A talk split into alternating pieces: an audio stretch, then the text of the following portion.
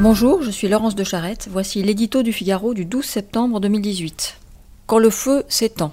Mardi dernier, Geoffroy Henry, jeune militaire de 27 ans, qui avait épousé les valeurs de courage et de générosité des sapeurs-pompiers, est mort sous les coups de couteau d'un forcené qu'il venait secourir.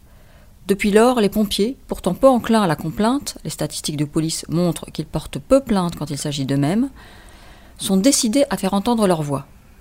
Il y a fort à parier que la mobilisation de la profession, toujours en tête des métiers les plus populaires auprès des Français, provoquera un sursaut des pouvoirs publics.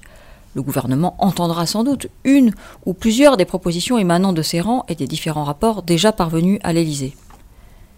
Mais la mise en place d'une plateforme d'appel ou le renforcement des dispositifs policiers n'épuiseront pas la question sociétale fondamentale sur laquelle le meurtre de Geoffroy Henry vient à nouveau de jeter une lumière crue.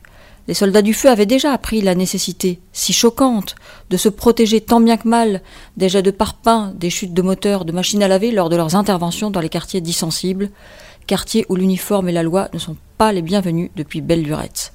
Ils doivent aujourd'hui faire face à l'inexorable montée des violences, des périphéries jusqu'au cœur même de la société et de la rue jusqu'aux cellules personnelles et familiales.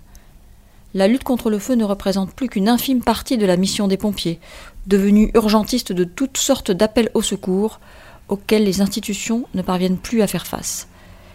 Et en même temps que les violences, croît ce terrible paradoxe qui fait de à la fois la dernière main tendue et celle que l'on mord. Le meurtre de Villeneuve-Saint-Georges illustre ainsi la triste déliquescence d'une société aux prises avec l'affaissement des valeurs de solidarité et d'autorité de l'État, puisse la mort de ce jeune homme engagé nous rappeler la force de ses idéaux.